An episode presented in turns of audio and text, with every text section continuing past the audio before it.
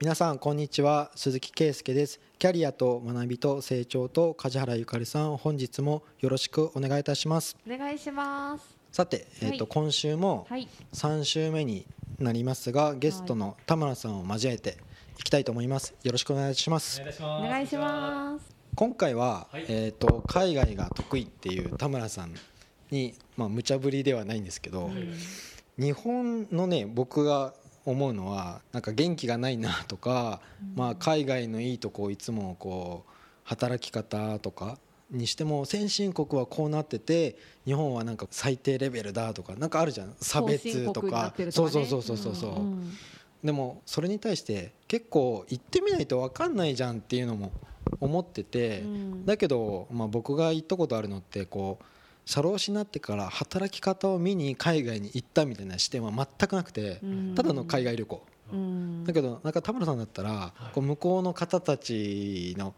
働き方のなんか違いとかはい。日本も結構いいとこあるよとかそういうことでなんか海外のはい。話をもっとしてほしいなと思っているんですがなんかでもアジアが得意はい。なんですよね。アジアもう全部行ったことある。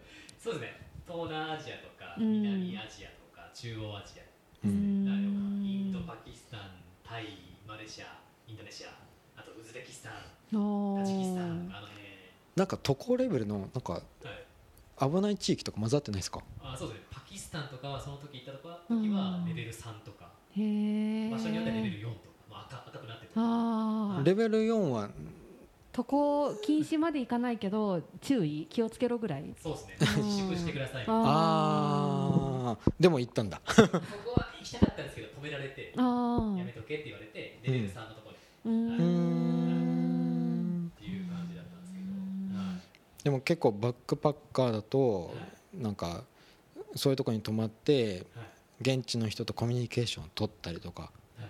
そういうことをどんどん果敢にいった感じですか？あそうですね、もうバックパッカーって、まあ、梶原さんもされてると思うんですけど、やることマジでないんですよ。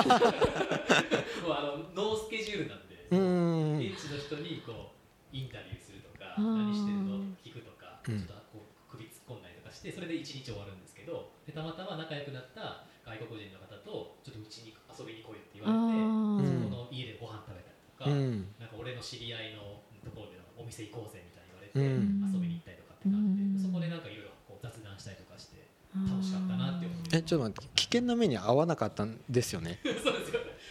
そうだから本当にバイクで1時間ぐらいかけたなんかそのうん。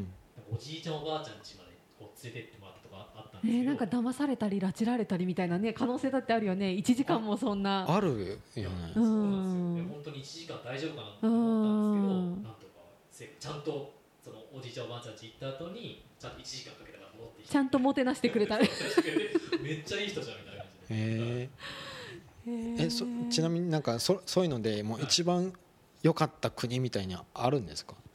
えー、よかった国もどこも良かったですし、うん。運が良かったっていうところもあるんですけど僕一番思い出があるのがウズベキスタンって国行ったんうですよ、ん。ウズベキスタンの場所はまずどの辺？ウズベキスタンは、うん。ロシアの下。あそうですね。ロシアのロシアの下。ロシアの下で、中国の西側にウイグル。あウイグル。うんうんうん。あれのちょっと西西上北西あなるほどね。あの辺か、うん。あの辺なんですけどうんうんうん。1週間ちょっとぐらい旅行してたんですけどああでも普通ホウテルズベキスタンに1週間。うんうん何もやることなさそう。すいません。なんてこと言うの。うん最初なん。かやるのかなと思ったんですけど、うん。まあちょっと旅行してたら、まあ、普通ホテルとか泊まるじゃないですか、うんはいはい。で本当はなんかホテルをと泊まらないとビザ自体が降りなかったらしいんですけどとりあえずまあ行ってみようっですけど、うん。僕その1週間ちょっと全部ウズベキスタン人ウズベキスタン人の家庭に泊まって、うんへで本当出会ったなんかバスの隣にいた乗客が「うん。お前何人だ?」って言われて「ああ僕日本人です」って言って「あじゃあ俺日本人止めたことないから泊まるか?」みたいな言われて。すごいね。その展開がすごい。なんでいきなりそうなる？200、200、200ぐらいでうん。いろんな家庭をこう転々として、うん。へえそれは本当いい経験という宿代も浮いたしみたいそうそう。あの前いたサラリーマンのその上司がはい。そういうことをやってその国にはい。を知った気になれみたいなことを言っててなんかあの安いホテルとかに連泊とかもして浮かせようと僕してた時あるんだけど、もう現地の人の家に泊まれよみたいに言われてはい。田村さんめっちゃ実践してるっていうか、英語が通じない？一応通じるんですか、一応通じますけど片言みたいなへ感じです。えあ片言の会話？片言の会話で、はい、ボディー。ランゲージ使って雰囲気。雰囲気。その時僕スマホ持ってなくて、ーうん。ガラケーだったんですけど、うん。何も翻訳機もないし、うん。ボディーランゲージでやってみたいな感じでやってましたね。なんとかなった？なんとかなりましたね。なんとかなならせたみたいな。出て出てきたものは全部平らげれた。あのー、そうだよねそうだ平らげましたねうん平らげたんですけどやっぱ次第にお腹がギルギルってあなってくるんー。でやっぱ痩せますよね。めちゃくちゃみたいな。え好き嫌いないんですか？嫌いなのチーズ嫌いなんですけど。えめっちゃ出そうじゃんチーズ。そうです。でそうなんですけど、うん。あ一応なんとか出出ずにあ食べれたみたいな。なんかヨーロッパとかだったら出ると思うんですけどアジアだったらなん。かまあヨーグルトとか牛乳が出るんですけどチーズがなくてそうかギリギリセーフだあったみた い。へえやえやることなくて家に泊まって何してるんですか？なんか手伝うんですか？あ本当そうですね。なんか結構農家さんみたいな家とかに行ったりするときは、あの私おおひあのお昼まではい。農作業してるからっつって、うん。ついてこいって言われて。いやいいなあいい経験。めっちゃもう向こうだとヘルメットつけてないんで、うんもうつけつけずにうん。秘訣で行って、うでん農作業を見たりとかして、へ手伝ってえお昼で帰ってきてうん。じゃあここからどうするっつってじゃあ街ブラブラするかっつってうブラブラして、んどうする？っつって。へえすごい。え日本でそれやったら怖いよね。怖いよ。うん。怖いよね。えでも何年前ぐらいの話ですか？あでも大学生の時なんで、うん。10, 10年前ぐらいですかね。もやっぱスマホがすごいさ SNS とか流行る前の方がうん。平和な感じしない、うああそうですね、うん。はい。今の方が怖くない？なんか情報がいろいろ知っちゃってる分。知らない方がさい。無茶できる感じが私はあるんだけど。あ今いろいろなんか怖い話もたくさん知ってるしなんかいろいろ聞いちゃうと知らない人の家に行くのなんてって思っちゃうけど今でも行ける？でも。今でも行きたいですし、うんスマホを持たずに行きたい。ああそうだよね。先入観を持たずに行きたいなみたいなのはありますね。スマホ取られそうとか思うもん持ってったら。あー。う取られそうっすね。ん。いやなんか僕が学生の時友達結構危ない目にあって、うんまあ、インドとかあとエジプトはい。とオランダうん。とかかな、エジプトなんかタクシー乗って運転手からナイフ突きつけられたとか言って。え？でもう後ろ振り向いて、うん。金出せみたいに言われたから、でも横のドアから逃げたっていうだけなんですけど、危ないじゃないですかそれ。うん、そうそうそうタクシーだよね。タクシーでやられて、でもなんかホテルからもお金なくなってとか言って。ええだから日本大使館に行って実家に電話してもらってはい。金送金してくれとか言ってあー。1週間旅行伸びたら帰ってこれないとか言って。やばいゼミがやばいとか言って。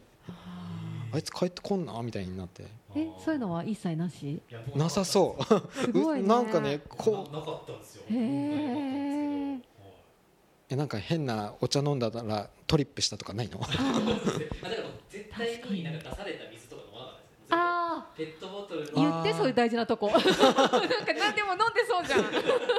日本だったらペットボトルってあのなんか蓋のところになんかビニールとかついてないじゃないですか。でも現地はあついてるね。確かに。開いてるんですよ。なんかコンビニで売ってるやつ。もなんかもう誰かが開けて水充填したんかなと思うぐらい。あ開いてる水とか売ってるんで絶対ー僕はもうプラスチックでちゃんと包装されてる水をまず飲むっていうのはそうですし、飲食店でも飲まないで絶対途中でまで飲んだ水もちゃんと持って帰って、あでなんか席外すときああーなるほどね。一応怪しんでる。ずっと警戒警戒。ーあちゃんとそういうのやってるんだ。あだから今日も水持ってた？あ癖？癖？そうそうそう。今日ずっとペットボトルここ持ち歩いてるここ日本だけど。開けてないですよそんな混入事件なんてないよ っかでもやっぱそう考えると警戒心はやっぱ持ってた方がいいはいいですよね。あそうですね。でも人をその信用するポイントとかなんかありました？あでも僕の場合はなんかめちゃくちゃははなんか話しかけてましたね。あ自分から？あ自分から話しかけてたくさんこういろんな話題振ってみてなんかこう怪しい人だと、うん。自分の話題をしたがるみたいな。相手が？相手が。へえ多いですけどうん。なんか本当に危なくない人だったら自分の話も聞いてくれるだろうみたいな感じでいろんな質問をしてみて、ちゃんと真摯に答えてくれる方だったら、うん。この人は多分信用できるなと思ってへええ言語片言なのに インタビューできるんだね。片言なんですけど、まあ、英語で喋りつつ、まあ、簡単ななんか日本の文化とかもあるじゃないですか、うん。その時にもなんか喋り方みたいなこの人は全然怪しくないのかなみたいな感じそういうのえで。感覚？感覚なとこあるかうもしれないですね、はい。んあのカメラ一緒に撮ってくださいとかやってました？ああ写真。ああ写真。あでもや僕はあんまやってなかったかな僕結構それをやって OK だった証拠ら写真？はいや証拠写真っていうのか この人ですまあ犯人みたいに言えるようあのに友達が1ヶ月とかヨーロッパ旅行した時にはい。そいつ写ってなかったの。えどういうこと？だからもう一人でなんかドイツの城を撮ったとかうんでちょっと待ってお前写真お前が写ってないよとか言ってうん。寂しいとか思ったの。だからなんかうん。まあ3人ぐらいで男でも行ってもなんか1日シドニーであのソロコードみたいにやってた時にいやもうカフェ行ったらなんか一緒に撮ってよとか言って店員とかなるべくそう俺は楽しんでるぜ的な感じであの店員に話しかけたりとかでよければ写真一緒に撮りましょうとかなんか警備員とかとも一緒に写真撮ったりとかうん。そういうのは遊んでたんですけどでもコミュニケーション話しかけてきてえ邪魔な日本人だなみたいに思われないんだと思ってあアジアだからなのかな仕事中じゃないからかな。うん。そうですね。結構暇そうなんですよね外国のあーまあ確かに確かに。うんなん。かなんかなんていうんですかね下向いてないっていうかみんなこう上向いて歩いてるのでなんか喋りかけても楽しそうにあ返してくれるような感じっていうかー結構目があっても「やあ」みたいな確かにね確かに。うん確かにあるね。ねん確かにそうかも。今マスクしてるかわかんないですけど。うん。そう日本人の元気のない姿を比較したみたいな感じ。で 下向いてなんか出勤の時はもう死んでるみたいな。うん。前前見てね働きたいですよねなんかね。あうん。だからもういいね。ーもうそっちの国が大好きになっていくってことですよね。ああそうですね。なんか働いてみたいなって思いますし、うん。そのその経験からなんか自分で独立してやってみたいなっていうのもある。かもしれないでうすね、ん向こうの人って結構自営業の方とか多いじゃないああそうなんですね。飲食店とかめっちゃやってる人あーあそうかそうか。多いじゃないですか、俺これがビジネスマイビジネスですみたいな言われると、自営業も自分のビジネスなんだなっていうのを初めて気づいたみたいな、日本だったらどっかの会社に就職することが就職活動みたいなああるじゃないですか、うんあこれも就職なんだなみたいな、うん。っていうのはちょっと大学生なんか思ったかなってういうのんはあります、なんか結構その海外で見てで日本が元気ないなとかはいなんかそういうのってお思います？あー元気ないな。そうっすね。元気ないなというよりかはうーんなんだろうな。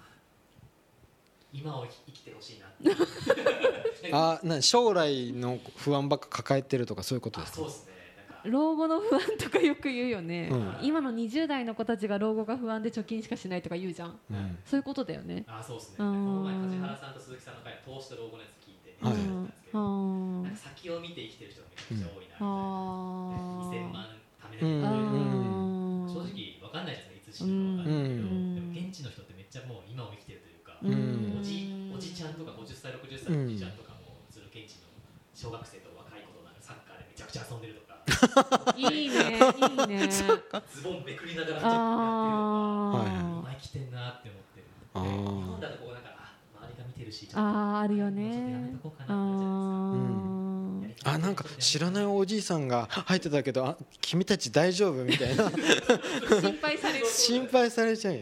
あのおじいちゃん誰みたいな。確かに。あれがないところがいいのかなって世代の垣根がなさそうだね。あないですね、世間体とかその周りの目を気にしない感じ？うあそうですね、ん。気にするよね日本だと。はい。日本嫌いになったりはしてないですか？あの好きなところもやっぱありますよね、あはいー。嫌いにはなってないですけど、うん。生きづらさもまあまあありますし、うでもまあんいいところもあるなとまあポッドキャストやできるしね。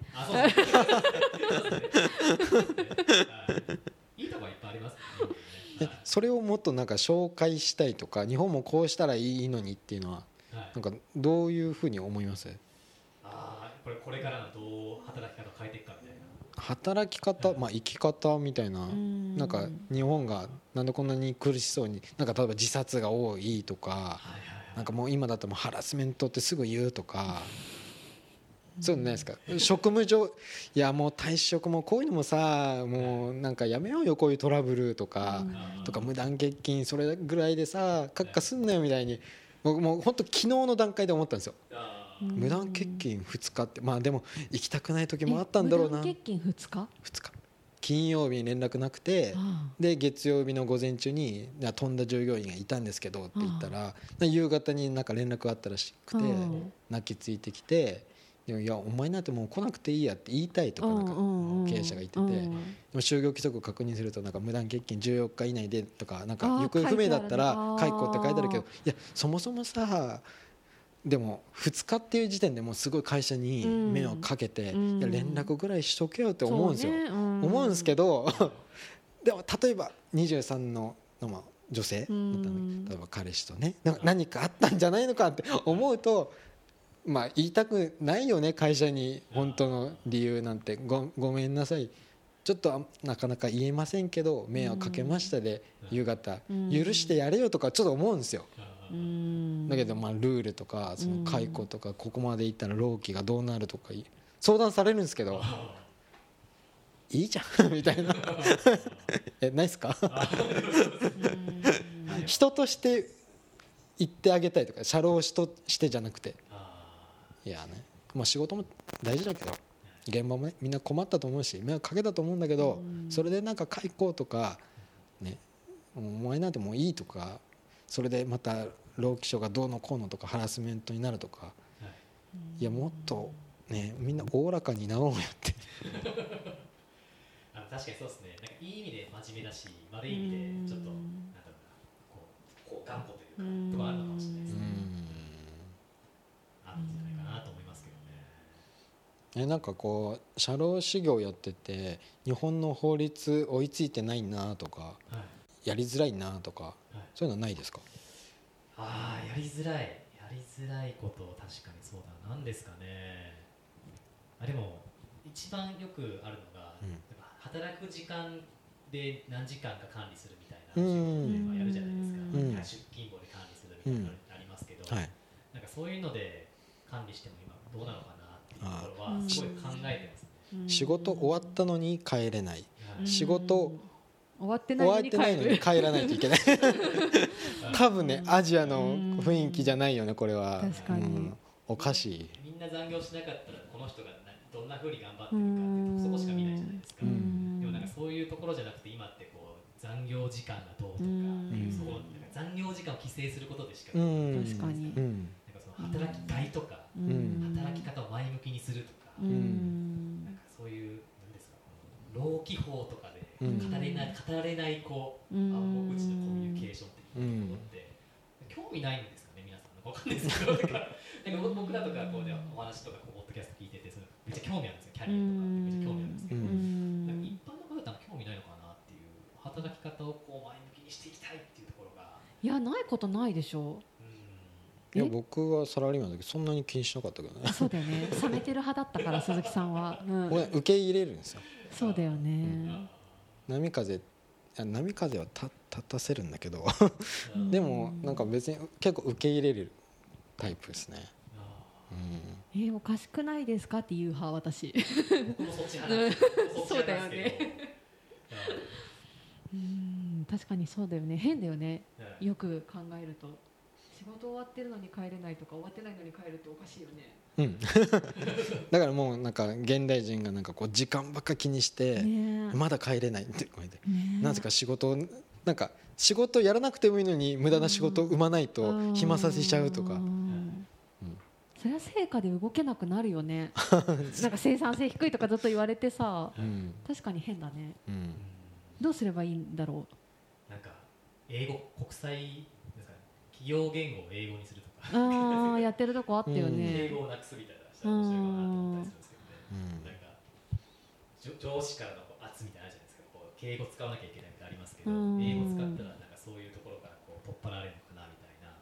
でもまずそのその文化が根付かないよね日本の場合。は恥ずかしい恥ずかしい発音がちょっとなんかカタカナだったとかなんかそういう違うところに意識が行き過ぎてはい。うん。本題に入らないっていうか なんかそんなイメージもあるあの顧問先には田村さんならではのアドバイスとかはするんですか？私ならではのアドバイス。なあ。るでしょう。放浪した経験が。そいやそこはナンクルナイサですよみたいな。沖縄人になってるけど。あーでもどうなんですかね。めっちゃ話聞きますけど、はい。うん。話聞いてその話もわかるんですけど、はい。若い方って今こんなこと考えてますよっていうのを率直に言ってるようにしてますね。今今だからこそ言うよううにしてます、ん。だからけ経営者から40代50代の方多ういん。ですけど、ん。うん。僕って今30代うじゃないですか、んうん。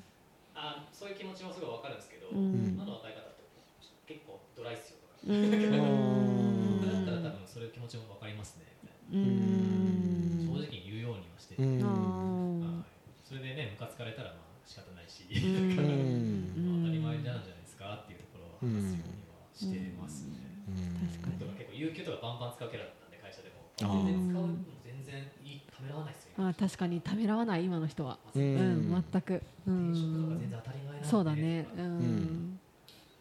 あー確かに上の世代って有給使って申し訳ないみたいな人いるもんね。はい。うん。使えばいいのにって思そううけど。自分たちが我慢してうんずっと働いてきたからうん。我慢してない世代に見えちゃう。うーん。確かに。へそえの辺とかですかね。えだんだんその日本のいいところが消えていってるなみたいな感覚あります？それともなんかむしろ日本のその我慢する美徳みたいなやつがむしろその呪縛とか制限はなくなった方が日本人はよ良くなってくんじゃないって思うんです。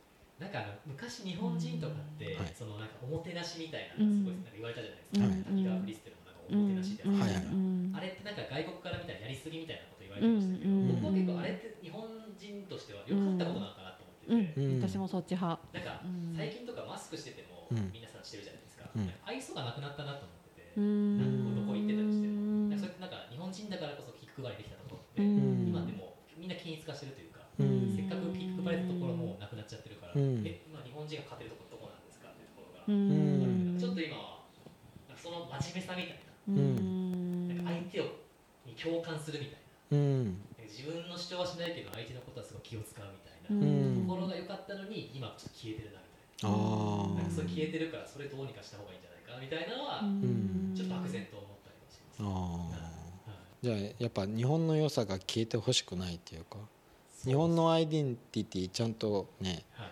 み失わずに行こうよってはいいう考え方、そうっすね。う、ん。もうあり残しつつ外国の方の、まあ、いいところっていうのもうん。一応受け入れはうん残しとけよみたいなあ気持ちは、結構すぐはい。受け入れるよね。受け入れると。ん なんかねすぐね食べ物だろうが流行ってるものとかお店とかにはい。向こうでやってる方がすごいお店が来てくれたみたいになるよね。そうですね。なんかスポンサー事情が結構日本って強いよね。メディアとかもそうだけど、うん。なんか本当はみんながそんないいと思ってなくてもうんスポンサーが返しが強いとそっちを出さないといけないとかの事情もあったりするっていうじゃん。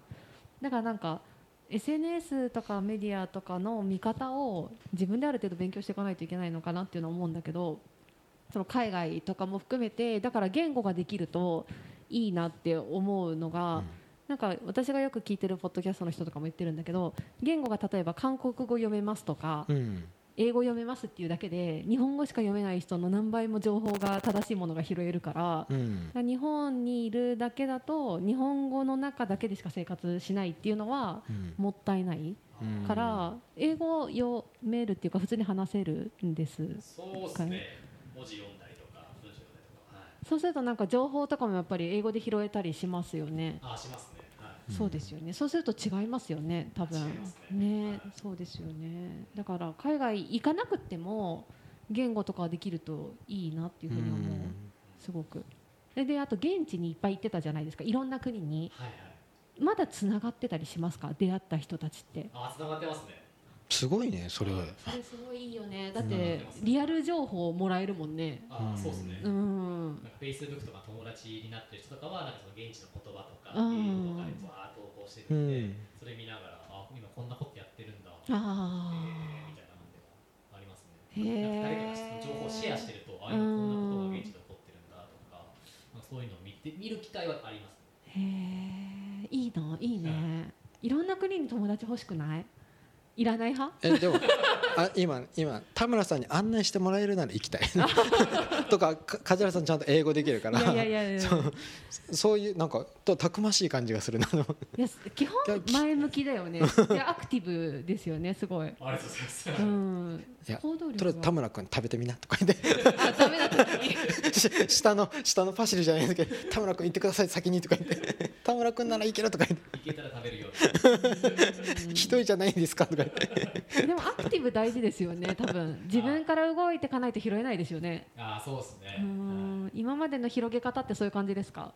知り合いを広げていくのって。ああそうですね。結構いろいろ営業したり、ね、鈴木さんとかもそうですけど DM を送ったりとかして、あの自分がいいなと思ったものはちょっとすごいよ戻してみないとね分かんないでしょみたいな。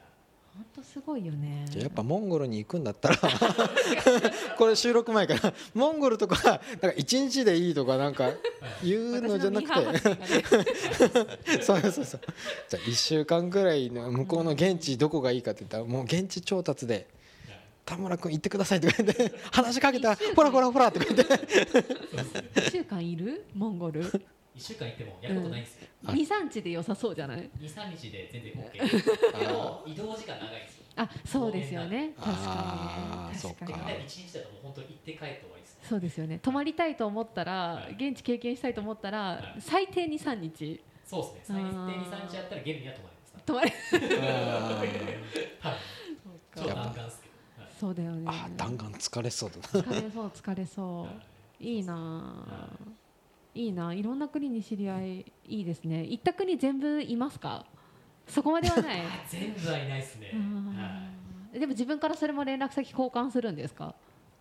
い、なんかそうです。成り行きで交換する場合もあるし向こうとか結構フェイスブックとかめっちゃ友達フレンズなろうぞみたいなあ言われるそれでつながってるみたいな。はい。でなんか来るんですよね。向こう現地にいたいたんですけど日本来るからっつってなんかアテンドしろみたいな、えー、本当、うーん京都の錦市場とかをプラプラ食べ歩きしようぜみたいな感じで言われて、へはいええアジアは結構やっぱりフェイスブックはアクティブなんですか？あそうですね。へやってますね今でも。えはだ。もう全然やってない。もんそうやってない。やっいはいいいなぱでもそういうツールがあると強いね。あ共有できるものがあると。まあ連絡うん。ねつながって。紙に書いてアドレス渡すとかじゃないじゃん、うん。その場ですぐつながれるって大事だよね、そうですねフェイスブックか。やりゃいいじゃないですか。いやアカウントはあるんだけど。やってないなと思って。うん。いやたくさん聞きたい話あるんですけどもうずっとそうすると どこの国行きますかみたいになっちゃうんですけどそれちょっと収録終わった後で。はい。あの3週にわたっていっぱいお話聞けたんですけど感想どんな感じでした？いやなんかもう初めてこの事務所のスタジオはい。させていただいて、あこんな感じで梶原さんと鈴木さん収録してるんだなっていうのもありますし、何しろ緊張しました。いやもうもう結構ノープランのフリートーク。だからそう最初喋れるかな？いやそれは別にいいよ。とか。言って本当に打ち合わせないの？みっすねみたいないやいやいや。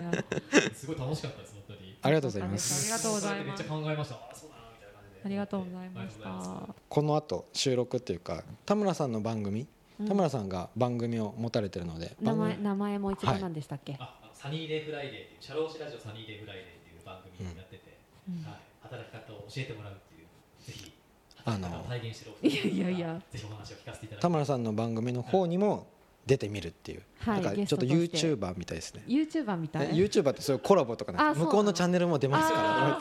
そうそうそう。ぜひそっちの番組もはい聞いてもらえたらなと思います。はい。はい。はいじゃあ3週にわたって田村さんありがとうございました。ありがとうございました